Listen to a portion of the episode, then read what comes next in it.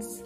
Another podcast, Coffee and Spiritism, is on the air, and today we bring you a message from Gustavo Silveira commenting on a passage from Emmanuel, psychographed by Chico Xavier and taken from the book Emmanuel, chapter 11, item 3, entitled Who the Mediums Are for the Most Part.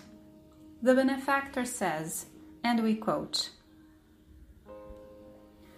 Mediums, for the most part, are not missionaries in the common meaning of the word. They are souls who failed miserably, who strongly opposed the course of the divine laws, and who make amends under the weight of serious commitments and unlimited responsibilities for their obscure and criminal past. Their past is often stained with serious flaws and terrible mistakes. They are almost always spirits who fell from the social ladder for the abusive power of authority, of fortune, and intelligence, and returned to the earth to sacrifice themselves in favor of the great number of souls who strayed from the luminous paths of faith, charity, and virtue. They are souls filled with regret, who seek to conquer all the happiness they lost, reorganizing with sacrifice all that they broke in their moments of criminal arbitrary acts and condemnable insanity. Unquote. This is a strong but very true message and the reasoning to conclude its truthfulness is not very complicated. First of all, it's interesting to notice that Emmanuel has not claimed that all mediums are failed souls from other times, but who are that for the most part. It's probable that when we think about mediums, our mind looks for good examples as the one of Chico himself, or even of the great women who helped Kardec's codification and who proved to be missionaries in the common meaning of the word. However, far from being the rule, Chico and many other examples of missionary mediums are the exception. Starting from the perception that there are mediums practically in all places cities, countries, with greater or lesser degree of evidence. Mediums who work in mediumistic meetings, mediums who work in fraternal assistance, mediums who help out in spiritual surgeries, but not only those. There are mediums who produce the most varied kinds of content scientific, literary, technological, and who act under strong spiritual influence without suspecting it. That is, the number of incarnate mediums today is huge, and it's difficult for someone to be able to safely say that they don't know any mediums. For that very reason, Emmanuel's message is timely. Most mediums fail in their mediumistic mission which shows their degree of inferiority. They fail because they cannot resign themselves enough. They are not humble enough.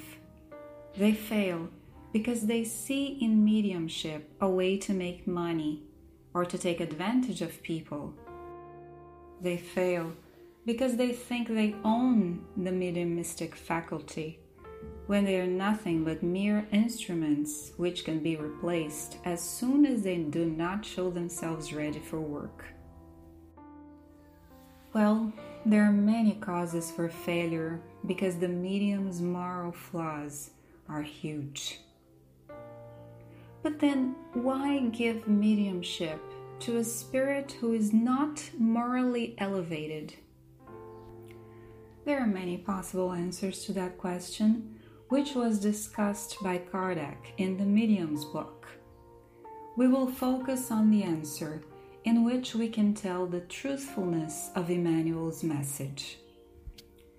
Suppose a spirit who in former incarnations has acquired great debt to a great number of people. Someone who, for instance, having great power, made an entire nation suffer. Is it natural to think that in order to pay for that debt, the person should incarnate next to each one whom he or she made suffer? Although possible, such an option seems unreasonable. So much more unlikely the greater the number of victims of that spirit's insanity is.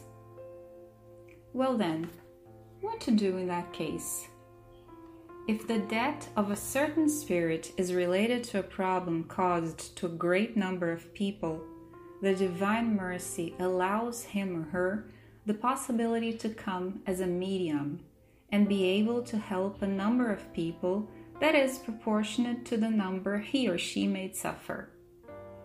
Not necessarily those the person harmed, but since the debt is to the divine justice, the person must pay by helping the brothers in humanity.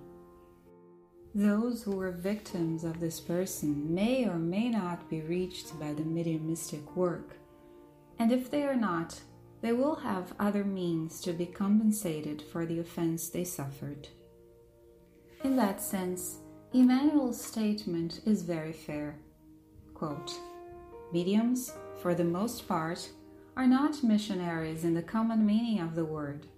They are souls who failed miserably who strongly opposed the course of the divine laws and who make amends under the weight of serious commitments and unlimited responsibilities for their obscure and criminal past. Unquote. Therefore, let us not boast about having mediumistic faculties. There is nothing to brag about. In Kardec's words, mediumship is something sacred which should be practiced in a saintly and religious manner. So, dear friends, we must be responsible when dealing with mediumship because the contact with discarnate beings is not a matter of faith, but a natural law. All of us are in constant contact with them, and for that reason, we are responsible for what we make of such contact. Peace and love to you all, and until the next Coffee and Spiritism.